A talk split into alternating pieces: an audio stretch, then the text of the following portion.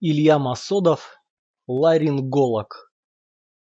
Я схватил девочку сзади за волосы и ударил головой в стену. Волосы у нее были длинные, мягкие, голова мотнулась на лету, к стене, как дыня в сетке. Рванувшись вперед, она упала, глухо стукнула об пол сумка со спортивными принадлежностями. Подмышки обхватив ее грудь, я поволок свою добычу в темноту за мусоропровод а во мне все звучал тот волшебный, исчезнувший звук, с каким ее голова встретила камень, звук, с которым ничто не сравнить. В нем и шорох обсыпанной штукатурки, и короткий хрящевой хруст детского черепа, и мягкий нежный удар разбиваемого в кровь рта. Ударить девочку головой в стену, это, скажу я вам, надо уметь. Чтобы все получилось как надо, а мне была важна скорость. У меня не было времени, она готовилась вызвать лифт, загорелась бы кнопка, глаза ее привыкли бы к темноте, она могла бы увидеть такое страшное, таинственное, то, что ей запрещено видеть во веки вечные, то, чего ни один луч света не должен проникнуть в ее чуткие глаза, короче, меня.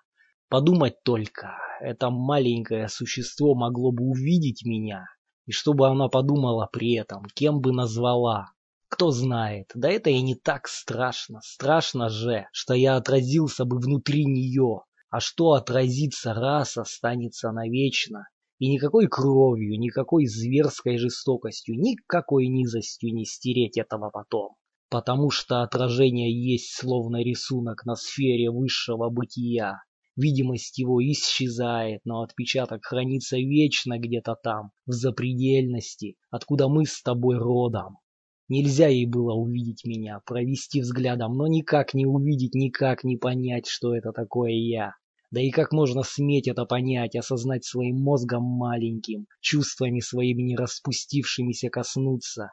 «Я тебе сейчас коснусь», — шептал я за мусоропроводом, прижимая к себе теплое обморочное детское тело. «Я тебе покажу, как плохо быть любопытной». Сумку ее я тоже притащил. Чтобы не валялась на дороге, она постоянно била меня по ногам какими-то там кедами или еще чем. Теперь я ее опустил в угол, дышал тяжело от смятения чувств. Прижимая девочку к себе спиной, трогал руками ее лицо, приоткрыт рот, мокрый от крови, нос, веки, щеки, уши. На ушах были маленькие серьги, как твердые металлические прыщики.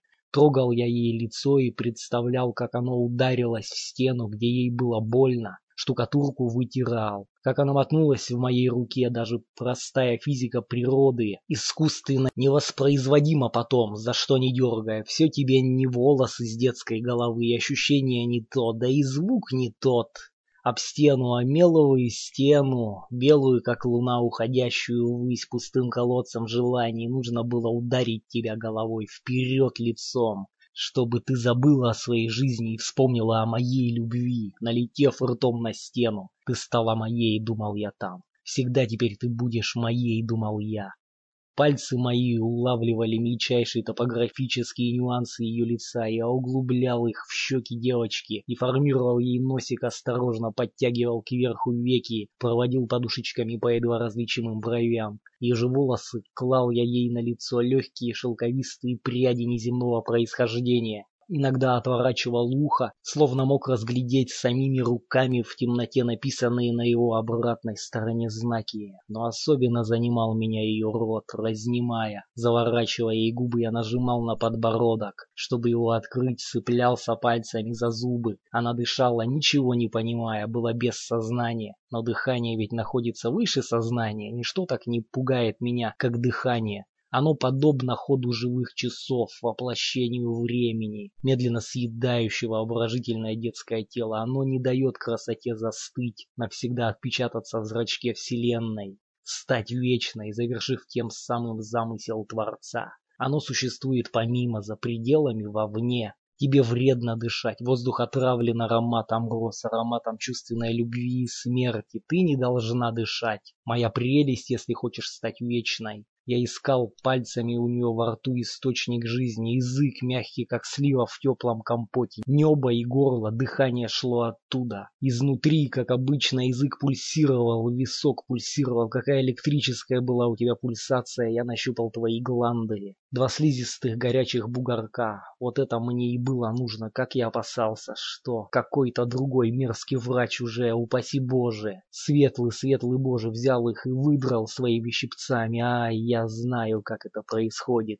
Отвратительные демагоги, подлые развратники, ай. Я знаю, что вы делаете с детьми, привязав их к стульям, взяв за голову цепкими когтями. Как хищные птицы заглядываете вы внутрь, и даже обманутые родители случаются сами помогают вам держать собственных детей.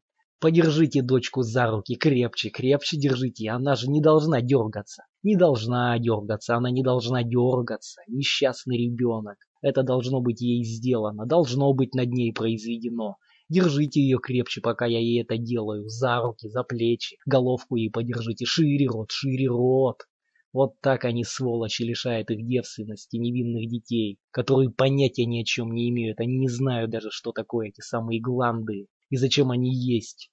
А бывает и под наркозом, в бесчувственном состоянии, и родители присутствуют, да, это вдвойне сладостно, прямо у них на глазах прямо у них на глазах войти с железом в мягкое лицо ребенка. Войти через рот нагло, бесстыжие и вырвать из него кусок с кровью, с болью, это вам не перепонка какая-нибудь в заднице. Из горла вырвать, из живого дыхания. Смотреть в эти детские, расширенные от ужаса, поведенные болью глаза. Нет, те, кто делает это под наркозом, просто идиоты. Нет, без всякого там наркоза.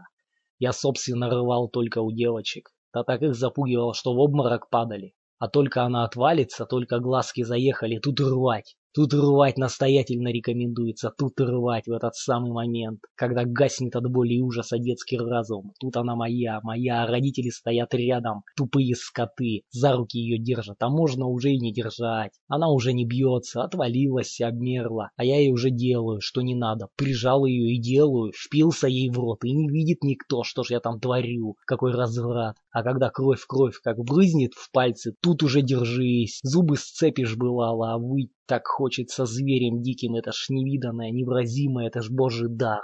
Дернешь, и все тело дернется, а как орут бывает взахлеб. И правильно, насилие ведь неприкрытое, родители помогают, не защитят свою доченьку от злого дяди. Тупые скоты. Терпи, говорят, терпи, заинька. А заиньке больно, страшно. Ой, как больно, заиньке. Уж я-то знаю. Уж я-то стараюсь побольнее сделать. А они ей терпи, заинька. А она уже несчастная и кричать не может. Давится только. Я в такие моменты в глаза им, зайкам гляжу, взгляд у меня жуткий. Колодезный, ох, и боятся же они. Несчастные, а помню, как жмутся, когда приводят. Ой, когда приводят, как жмутся. Дрожат, как обманывают их, говорят. Дядя только посмотрит, дядя только в ротик посветит. Как же, дядя посмотрит в глазки. И после этого они уже понимают, все понимают, и спасения им нет, и бывает потупится эдак и пойдет на кресло, на трон свой простенький, как на электрический стул. Бледная вся сядет на колени, смотрит, поцеловать ее хочется. Юное еще создание, какая отрешенность, как у взрослой женщины. На, мол, делай со мной что хочешь.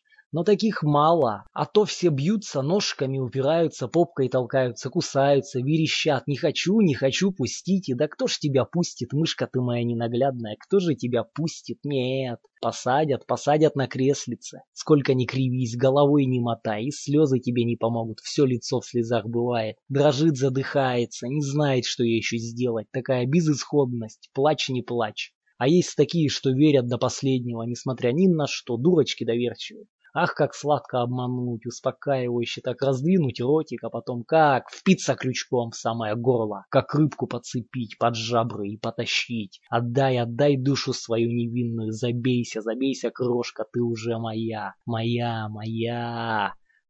И вот в темноте того забытого богом парадного, затем мусоропровода, от которого больше всего воняло раскисшими картофельными очистками, я нащупывал у нее в глотке нетронутые нежные бородавочки, я трогал их как струны, маленькие образы вещества жизни. Двухполюсный магнитик, батареечку ее трогал, мимо проползали люди, шаркая туфлями по ступеням, с трудом переставляя свои кривые ноги, цепляясь за перила, неразличимые в темноте гадко пахнут пахнущие духами женщины тащили наверх сумки с покупками, напрягаясь и сдавленно дыша. Хрипя черными тенями проползали старики, пораженные многочисленными болезнями, прогнившие, поросшие панцирной коростой. Они проползали, как раки, скребя руками о стены. Они рвотно кашляли, задыхаясь, а я в эту минуту прикасался к запретному, к прекрасному, к вечному, к тайне мира я прикасался, там за мусоропроводом. Лифт выл, передвигая железные канаты, стуча колесами. Он перевозил тех, кто уже не мог идти. В его кабине стояли мертвые, они поднимались вверх, хотя им давно пора под землю, но они поднимались вверх, как всплывающие утопленники, чтобы существовать в своих логовах, пугать живых, наводить ужас, смердеть, помадиться, мазать рожи кремом, подобно отвратительным обезьянам. Они всползали из-под земли, они всползали из провалившихся могил, с дробным топотом проносились в темноте их мертворожденные дети. За стеной кто-то выл, заунывно, с перерывами. Там кого-то истязали, он выл жутко, этот человек. Но терпеливо для него начинался обычный вечер, начиналась обычная ночь, что повторяется каждый день изо дня в день. Он давно привык и выл уже не от боли, а только от безысходной тоски.